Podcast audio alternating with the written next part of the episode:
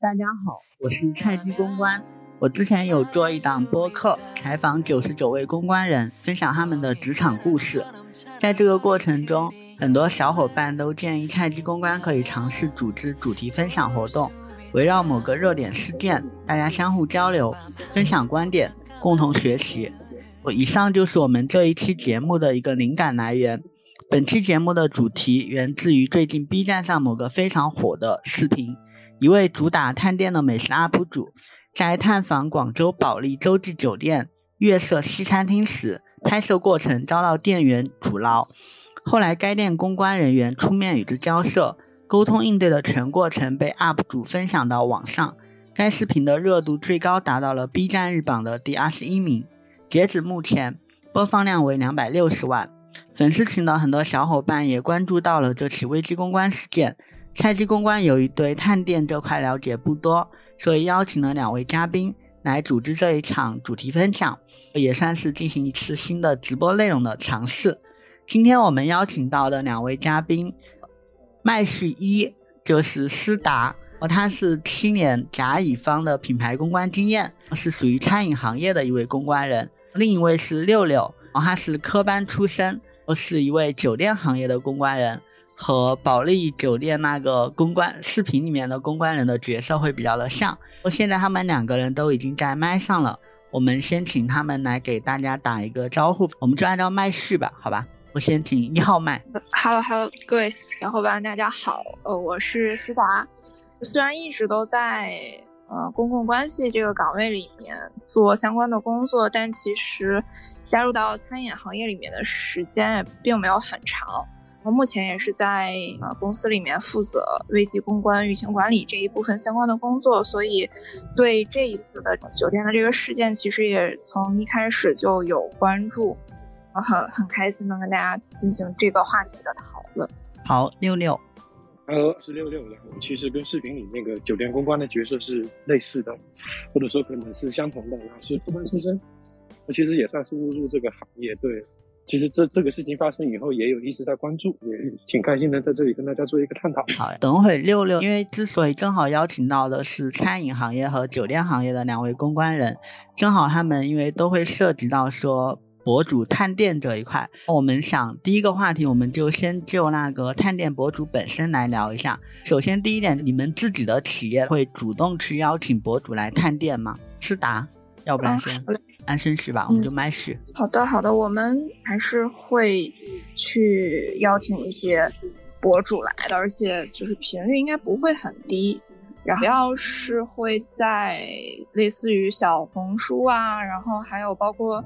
B 站以及一些大众点评、本地生活这样的平台去做一些这种内容的产出，是这块长期持续都会有相关内容的一个输出。你们在博主的筛选上面的话，会有什么样的考量吗？预算方面，或者说博主博主的一个档次、粉丝量各方面？这个问题我不太好回答，因为像这一块的内容，不不不，就它只不过是因为它会有品牌部门的小伙伴，或者说是市场部的小伙伴直接去负责筛选。像我们这边更偏这种公共关系的这块，其实不会涉及到前期的这个邀请的过程当中，往往都是可能遇到了一些意外的情况的时候，我们才会介入到这个呃事件的处理当中。OK，其实公关还是在负责危机公关的层面，对吧？呃，就是一些疑难杂症或者是一些意外的一些情况，大家可能不知道该如何处理的时候，会介入到这个讨论当中。思达有聊到说，他们这一块企业就是公关，其实不会涉及到博主就是邀约这一块的内容，你们你们会吗？其实我们是会。因为我们严格意义上不仅仅是公关，公关只是一部分。其实酒店公关的全称是叫 marketing and communication，其实它有兼顾一部一部分的市场都是在。其实我们是会，因为其实酒店公关不有不仅仅是公关的角色，因为其实在市场上它应该是叫 marketing and communication，也也就是其实是像大部分公司像外企，尤其是像地产公司，他们其实有个位置叫 marcom。其实不纯净，其实不仅仅是一个 PR 岗位来说，是因为你们是单店的公关，所以说会这样吗？还是说整个酒店行业的公关都是这样的？其实基本单店的公关都会是这样子，相当于整个大市场公关品牌其实都会涉及到，对吗？对。那你们现在就是邀请博主来探店的一个频次，或者说你们的一个呃预算，或者说各方面是什么样子的？其实频次的话，应该是跟实打是一样的，其实就是也蛮高的一个频次。但是然后在筛选方面呢，我们其实有一部分是有供应商去提供的。其实，在探店，因为它也有 MCN 机构，也相当于是有一个产业链的存在。我们自己挑选的可能会对粉丝量是有一定的要求，互动量这样都会有。那现在我刚才突然间想到，你们会对于平台方面会有选择吗？比如说像 B 站啊、小红书呀、抖音或者快手，你们这几个平台，你们目前的一个侧重点会有不同吗？其实餐饮部分主要是侧重在点评这方面。我指的是说博主这一块，就是对平台的博主。对，我没太 get 到点评的不，我指的是比如说你们会是各个平台可能比如说都会邀请吗？都是像这样子，是啊，但是我们其实更 focus 在点评的这个平台上，哦，因为其实点评平台它也对大众点评对吗？对，哦哦，没有，我我突然想到大众点评，在我感觉都已经是很多年前的事情了，所以你刚才说的，但是其实它它它的用户还是蛮高的嘛。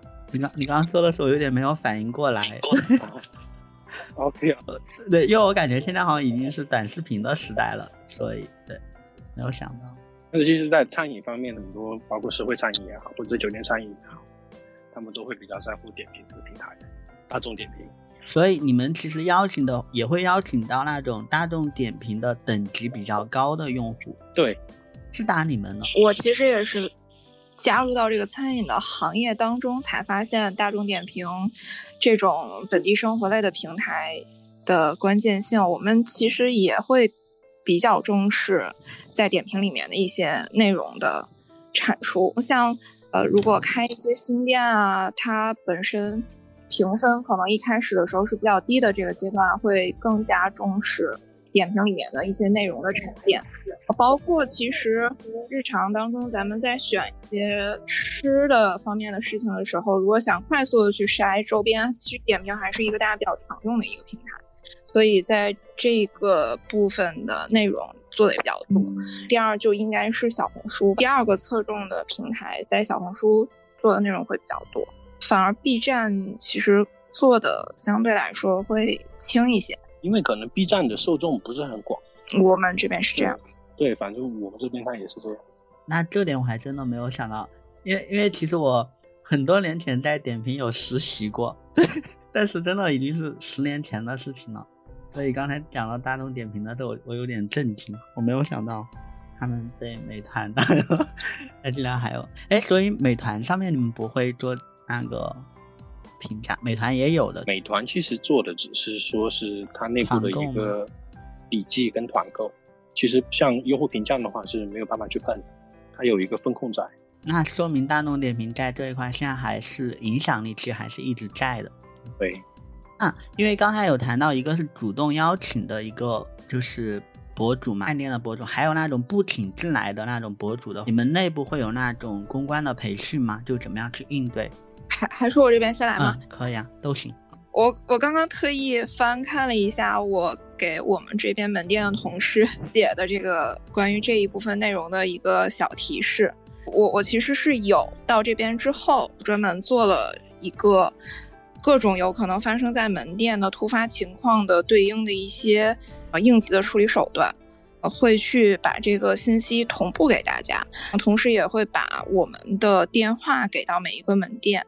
当他们按照这些基本的动作去沟通之后，没有一个预期好的那样的一个反馈的时候，会给我们打电话询问这个事情该如何继续处理。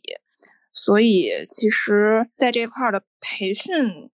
因为这一次的这个事件，有在重新反思这个事情，是不是我们给到门店同事伙伴一个简单的话术就可以？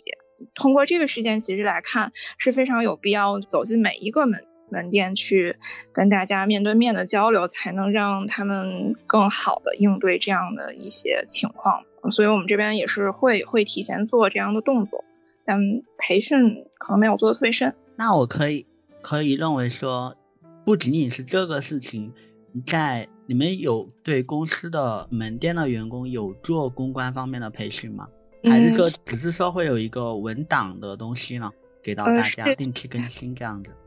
是我们今年的工作重点，呃，等于我们其实从下发这样的文件，然后年的时候去主进行一些区域的门店的培训。因为因为你们其实应该也也也成立很多年了，对吧？应该是。嗯。哦，这这点这点我还蛮蛮惊讶的。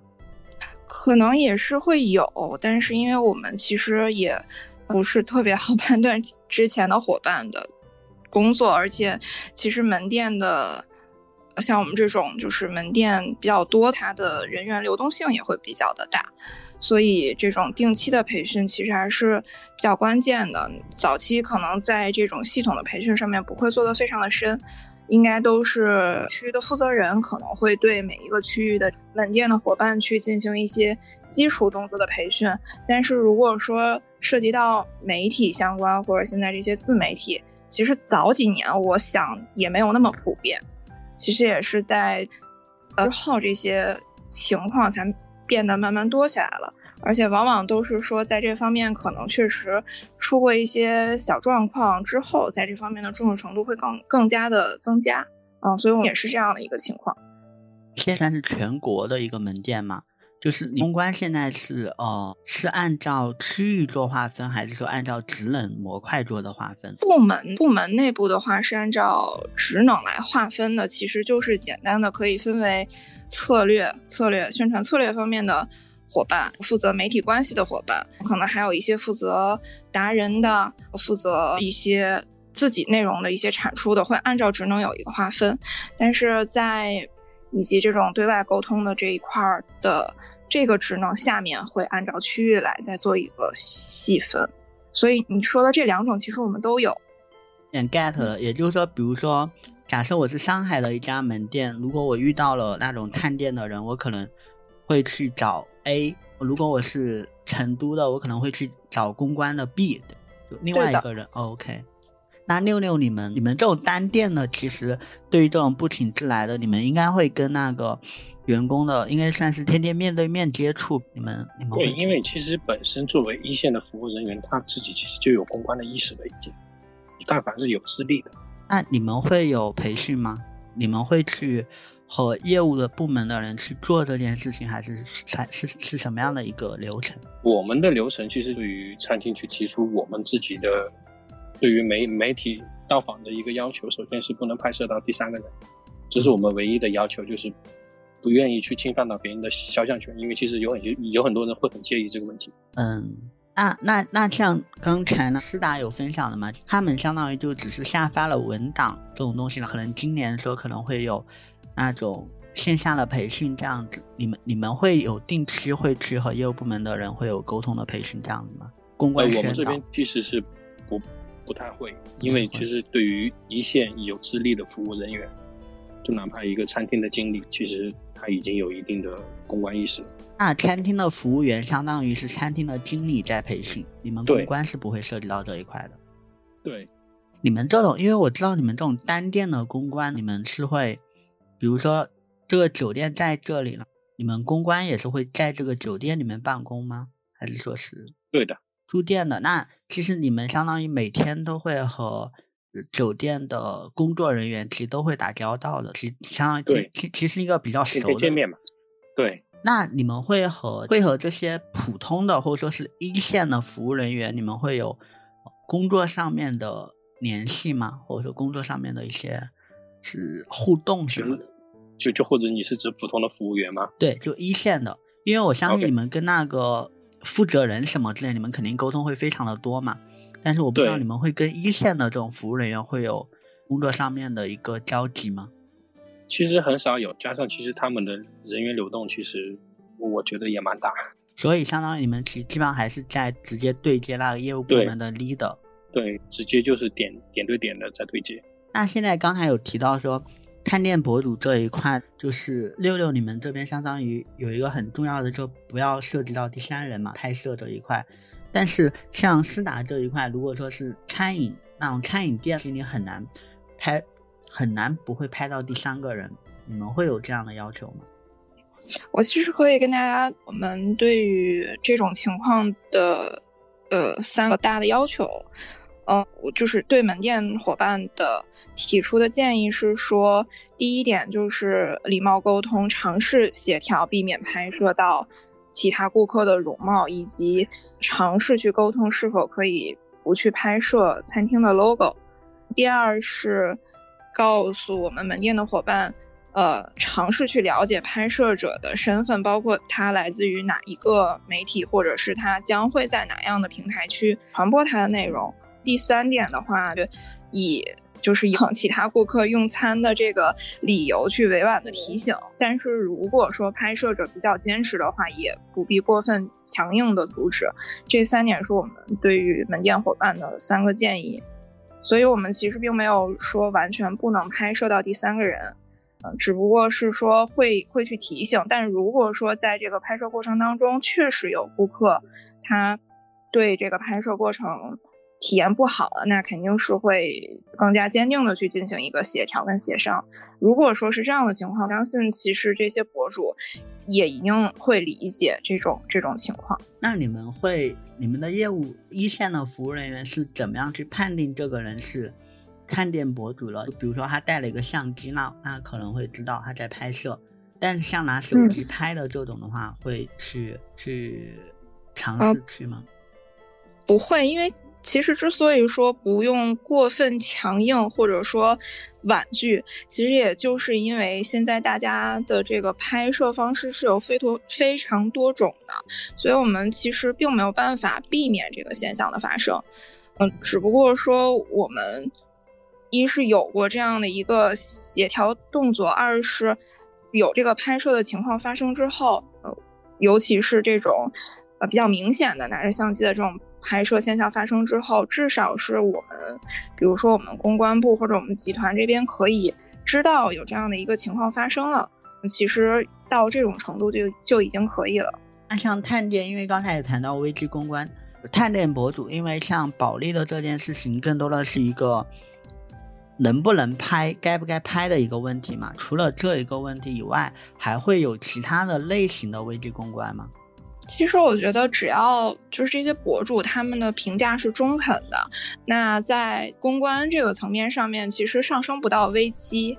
包括这次的这个事件本身，它的危机并不是因为它的菜品或者说是环境出现了什么大的问题。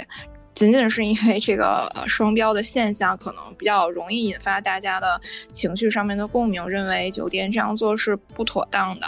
那像我们这边也是一样的，这种常规的拍摄，只要说食品安全的问题，或者说是只谈有硬伤，除了这种大的情况之外，其实并不会呃上升到比较常讨论的这种呃危险。其实只是一个很日常的一个一个小的一个事儿，所以只要这个沟通环节不出现大的这种摩擦，就是一个只是日常的一个动作而已。也就是说，相当于就探店博主这个群体，其实在整个餐饮行业里面的危机公关，其实可能并不是呃最主要的一个部分，或者说最主要的一个人群会导致这一块。对，其实对于餐饮行业来说，唯一的。危机就是食品安全问题，能快速上升到公关层面。对，那像六六你们，你们还会遇到情况吗？如果是以探店博主的身份来用餐，然后他的是中肯的，我们这边其实都 OK，其实没有有上升到公关这个层面，除非是说到食品安全、服务服务什么的，其实对于你们来说也不是很致命的。酒店行业，对对。哎，其实刚才有聊到保利乐这件事情嘛。你们、你们、你们两个人应该都有看这个视频的。我、我其实我自己也还挺奇怪的，在这个事情还没有完全发酵起来，我应该是被哪个平台推荐了这个内容，所以是比较早就看到了。是在那个还没有上 B 站的热门之前，是这样吗？好像是在小红书一个日常随便刷的一个动作，就刚好被推到了当时。应该讨论还不是很多，但是因为我会比较对这样的信息会比较的敏感，因为日常的一个去收集，行业里面的这些突发情况，然后去做一个积累，所以还是比较早就看到了。那那你怎么样去看待这件事情呢？或者说这里面当时那工人的一个沟通的一个方式？我觉得最主要的问题还是在前面。我觉得首先是跟他这个视频取的这个标题“双标”这个点有很大的关联。其次，我觉得，呃，其实到了公公关人介入到那个阶段，其实并不是那个阶段让大家感觉到不适了。我觉得还是前面的这种一线的伙伴在沟通的这个过程当中的一些措辞，其实是会让大家感到。不舒服的，我觉得是在那一个环节可能录制被录制下来了，让大家后续有一个这么广泛的讨论。所以我觉得像这种现象，我觉得第一个大的硬伤就是他们把所有的这个沟通，明明知道在录制，还是阐述了很多自己不确定的对不对的这些呃话，就是给对方提供了一些材料。我觉得这是这一次我看到这个事情看到的。最最大的一个问题，你会你会觉得，就是说，如果说，比如说这个，你们自己的一线的服务员，其实也也也很有可能出现类似的情况。还好，其实我们也被一些博主探店过，评论也是都有。然后一些拍摄的过程当中，门店的伙伴其实还是应对的比较比较恰当的。呃，其实发生这样的情况不是很多。那假如对方拍拍的有拍到你们负面的东西吗？会有会有这些 负面的评论在视频的过程当中。那这种你们后面是怎么处理的？其实这种嗯不需要处理，因为像这种探店的博主，他们每天都去不同的店，所以他们对于。就餐厅啊，或者是食物的要求，其实相对来说都是比较严格、严苛的。那就是他们一个人的这个评价，其实并代表不了所有的人，尤其是在口味这个方面。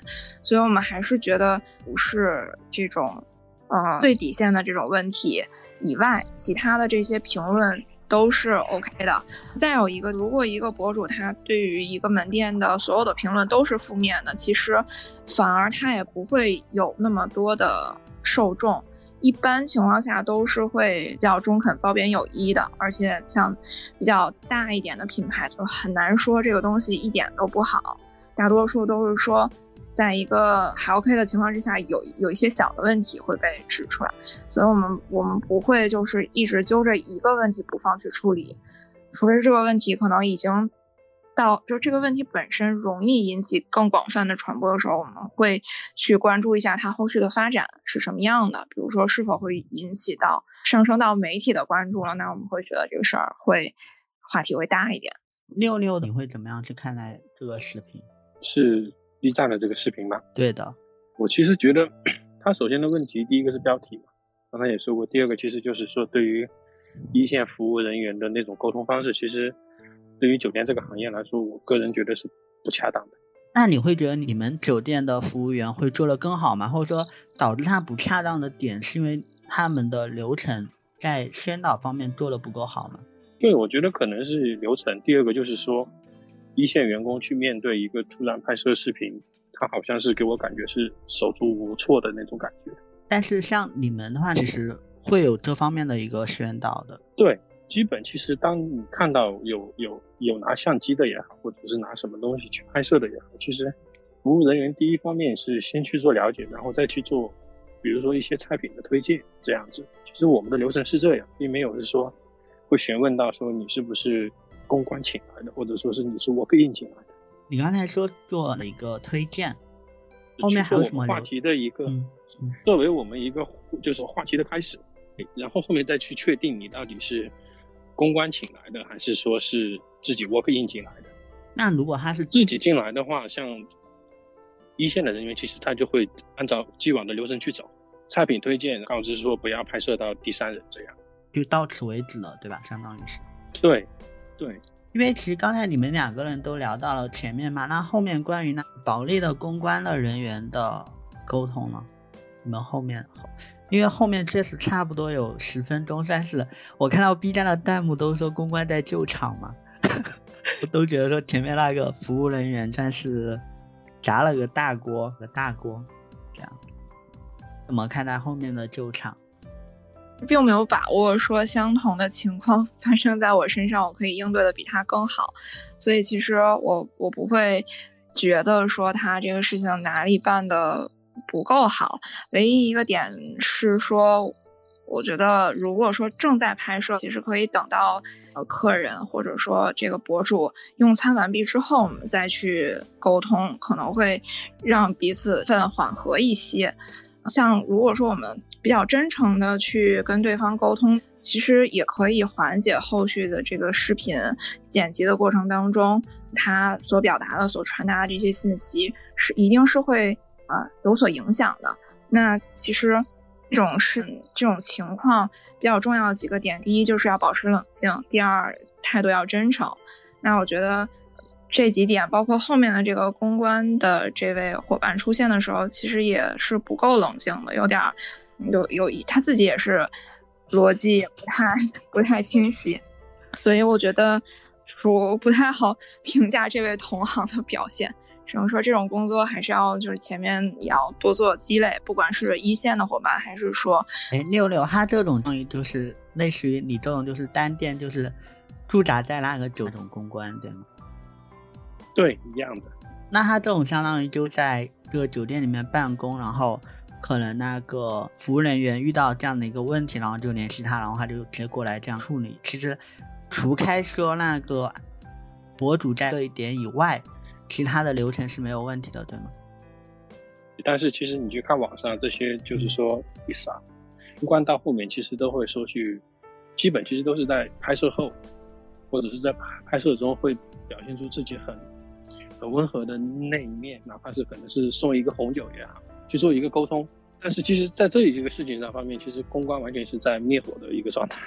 确实也觉得直播这件事情挺恐怖的，因为我之前好像也在群里面有分享过，就是以前我有一个同事，真的他在接到某个记者的电话，也是关于某个事件的时候，他就他就随便聊，聊着聊着发现对发现对面有回音，他感觉不对，后来发现是电台在直播，很吓人，当时把他吓到了。这种在录制中的东西，真的确实其实不可控的会比较的多。那这件事情的话，在你们所在的你们公司的同事的圈子里面会有热度吗？就大家会有讨论吗？会有传播吗？我们还好，我们讨论也不是很多，可能只是因为我我负责这块的工作，所以会会格外的关注。像这样类似这样的事件，一般我都会去整理一下，收到我们的库里面，我给大家作为一个。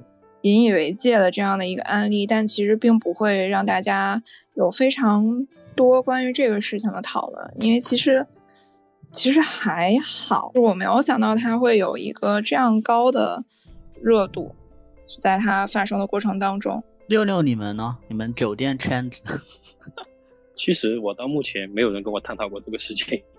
你们朋友圈有人会转这个事情吗？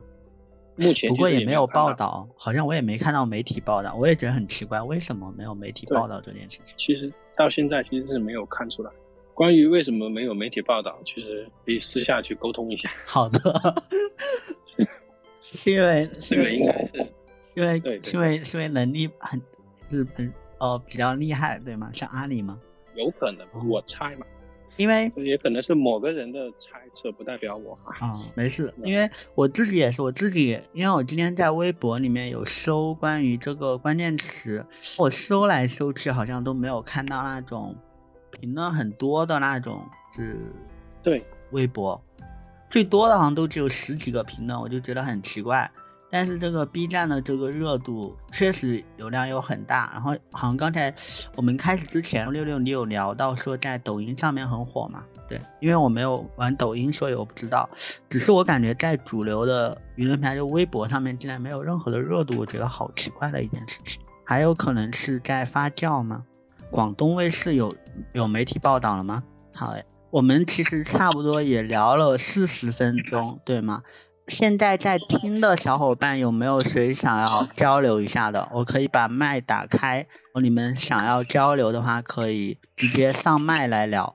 对，可以点同意。对呃一个工作账号的小伙伴，你有什么想要聊的吗？要不要上来聊一下？对，因为我们其实也不用那么的正式，反正就分享一下自己的观点。对，Hello，Hello，听到吗？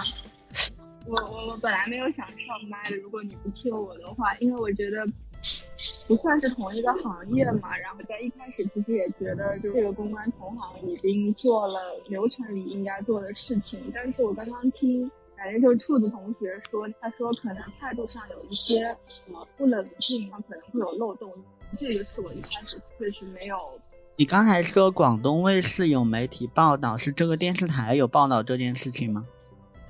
对对，因为我正好看了，就是看了一个小用户拍了那个广东卫视播的这样一个视频，就是他直接怼着电视台，嗯。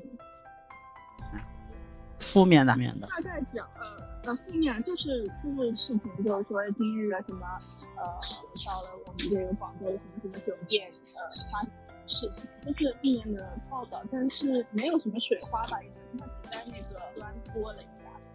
那我来提一个问题，因为两位都说其实业内这个事情没有引起一个特别大的反响，但是它这个播放量达到这个程度。是因为这个博主本身比较有粉丝量基数比较大，或者说这个事情这个标题比较有吸引力，就仅仅是因为这样吗？还是说他踩了什么样的流量报？嗯，我其实也很奇怪这个问题，因为从我的嗯以来，我一直判断这个事情应该不会有一个特别大范围的传播，包括我觉得他。呃，遇到不算是一个新鲜事儿吧，然后什么底线或者是原则性的问题，呃，只我觉得唯一问题是说在情绪上面可能会容易引引发大家的这个讨论。我后来在关注这个事件的时候，发发现，在各个平台上面其实也小的热度，但这个博主本身的粉丝量，我觉得并没有很高。而且这个评论基本上是一边倒的在站这个博主，呃，与这些现象其实也没有太想明白，所以也想听听大家的 对这个事情的看法。这两天一直在群里面看大家关于这个事情的讨论。六六有什么看法吗？其实我觉得他的爆点可能真的就是在双标的这个题目，以及是他拍了一个全程的一个 video，因为其实你看。过往的，包括对酒店自助餐的所有的这些视频也好，其实它有很多类似的，比如说你这个菜品不值这个价格也好，或者是说菜品不新鲜也好，其实这种视频都没有发酵到今天这个程度。我觉得可能是从内容来说，它其实是完整的记录了一个酒店的从零到一对于这个事情的流程，这可能是一个爆点。我突然其实想到了一个问题，你们觉得，因为现在刚才有聊到说保利其实没有做回应的嘛？你们觉得后续应该怎么样去处理这件事情？因为本来我最开始我也是想写一篇文章的，然后一直我一直也没有找到合适的角度，或者说我也没有想好说，假设我是保利的公关，我会怎么去处理这件事情？因为现在看上去 B 站的播放量很大，但是我也没有感觉到舆论舆论的力量，可能是因为微博的问题，然后要回应的话也也也。就这件事情也不是一个很致命的问题，对，这个问题可能我我这边没法回答。那那那如果说你们你你们会认为就这样，就是不回应就这样？假设假设后面媒体跟进了，假设也没有微博热搜，然后就这样结束了，然后保利也就这样低调的不回应了，会会更好吗？我我我自己感觉好像我我感觉不回应也没什么事儿。因为也没有人怎么去骂他，可能就只有那 UP 主下面有人骂他而已，是吧？我们其实对于是否要发官方声明或者是官方的道歉呢，其实是有一些比较系统的、提前去做好的这种监测机制的。什么样的平台达到了什么样的一个讨论量，引发了什么样的情况的这些所有的信息都重合出现的时候，我们才会去选择做一个正正式的这种回应。所以，像目前就是他们目前的这个情况，好像应该异地而出，我们应该也不会很着急的去发这个这样的内容，并且因为之前看咱们公众号里面推荐的很多内容，也提到了要写这样的声明，其实要讲清楚我要怎么解决这样的问题。所以像像这样的，就是他这一次遇到这样的事件，我觉得这个回应也挺难写的。如何避免这样双标的这些问题，需要有一系列的解决措施。如果一旦发了的话，其实反而会引起大家关注，接下来你是否真正的能够应对到位，或者是改善到位。对，然后刚才那个小鸽子说的那个广东卫视的报道的截图发在群里面了。里面可以，但是可能没有视频。那其广东卫视其实还是有影响力的吧？只是只是我为什么连篇新闻稿都没有？你如果好奇这个问题，可以到后面私下讨论一下。没有，我我当时真，我当时之所以看到这个，我也是因为我我当我觉得是因为人大家有八卦的心理。我我把那个视频看完，我也觉得一个一个人去交流的整个的过程都被录下来了。好如果说没有小伙伴想要发言了，我们可以就先到这里，因为反正也是一次小的尝试。我自己确实也一直在想，因为之前做公关人的采访，我觉得太重了，对，因为每次都要花太多的心力了。我我觉得反而这种主题分享，压力会会心理压力会小很多，因为也是想把。这个选题也当做一次尝试，对。后面如果说我们以后再遇到热门的一些热点话题，我们也可以这样的形式来做这样的讨论，那我来做一个 ending，呃，感谢大家的参与和支持，我也特别感谢思达和六六，我抽出时间来分享他们的一个观点。最后的话，也就谢谢大家，我们今天就到这里结束。因为这也是我做主题讨论的第一次尝试。我肯定也会有很多做的不够好的地方，然后也欢迎大家多多提建议。我也很希望大家以后能主动愿意来报名做嘉宾。我反正也很谢谢大家，对，大概就这样子。谢谢大家的时间，谢谢大家的时间，谢谢大家的时间，谢谢大家的时间，谢谢大家的。